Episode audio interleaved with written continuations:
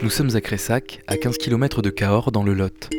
Dans cette ancienne carrière calcaire, toute la vie d'une plage du Jurassique s'est retrouvée fossilisée. Des milliers d'empreintes laissées dans la boue par des animaux qui sont passés par là il y a 150 millions d'années.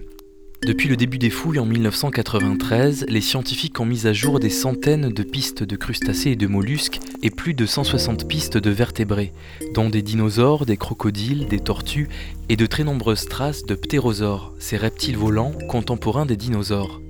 À Cressac, les paléontologues pratiquent l'ichnologie, la science des empreintes et des pistes. Jean-Michel Mazin, paléontologue. Alors, nous sommes dans le Quercy, nous sommes sur de grands plateaux calcaires. Ce calcaire date d'il y a 150 millions d'années, a été déposé sous forme d'une boue très carbonatée euh, au Jurassique supérieur. Et exactement à cet endroit, il y a 150 millions d'années, on aurait été sur le littoral, sur une plage, plutôt sur une vasière de boue recouverte par une mer très très peu profonde. Il fait chaud, le climat est tout à fait tropical, et des animaux donc vivaient.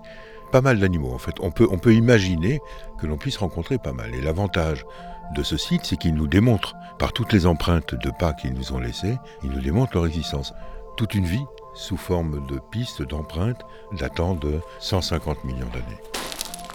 Et on entre dans ce bâtiment euh, tout noir et sans fenêtre, qui est éclairé par, par des lampes halogènes sur des poteaux et avec des lumières rasantes qui euh, éclairent les empreintes. Et il y a quelques personnes qui travaillent. Joanne Pouèche, je suis paléontologue de formation et je suis aujourd'hui médiatrice scientifique sur la plage Optérosaure de Cressac. Les empreintes nous donnent des informations sur la dynamique de ces formes qui n'existent plus aujourd'hui. Donc on va avoir une idée de la démarche de l'animal, de la façon dont vivaient ces animaux. Est-ce qu'ils ont un mode de vie euh, plutôt en groupe, plutôt isolé, ce genre d'informations. Les empreintes ne remplacent pas les ossements, de même que les ossements ne peuvent pas prétendre apporter autant de renseignements que les empreintes. C'est complètement complémentaire. Ici, sur Cressac, une donnée complémentaire donc a été apportée, c'est que ces petites empreintes très nombreuses euh, sur les surfaces appartiennent à des ptérosaures et surtout euh, montraient que ces animaux marchaient sur leurs quatre pattes. Depuis qu'on connaissait les ptérosaures, depuis 1801, lorsque Georges Cuvier a inventé le mot ptérodactyle et a décrit ces animaux volants, on ne savait rien de leur comportement au sol. Là, on démontrait clairement que ces animaux se déplaçaient à quatre pattes, qu'ils s'envolaient, qu'ils se posaient sur la plage, mais qu'ils étaient toujours à quatre pattes. On voit beaucoup de détails.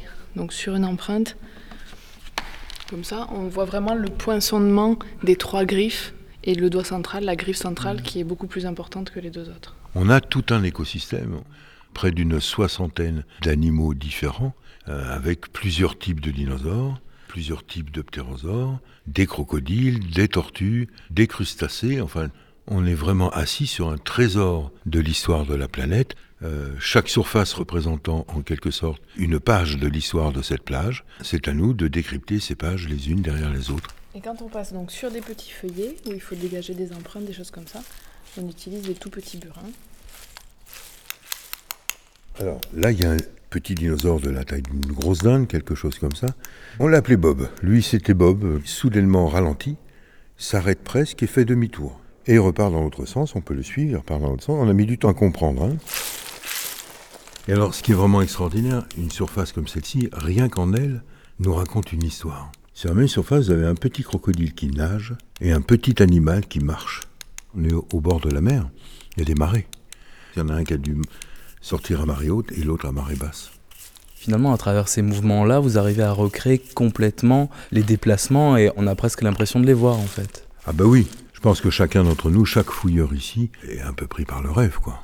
En travaillant la nuit, on s'attend à ce qu'au bout de la piste, on rencontre le petit animal qui vient de nous laisser la piste, parce que sur des surfaces très bien enregistrées comme celle-ci, ou d'autres encore plus belles, on peut très bien se demander si la bête ne vient pas de passer il y a quelques minutes.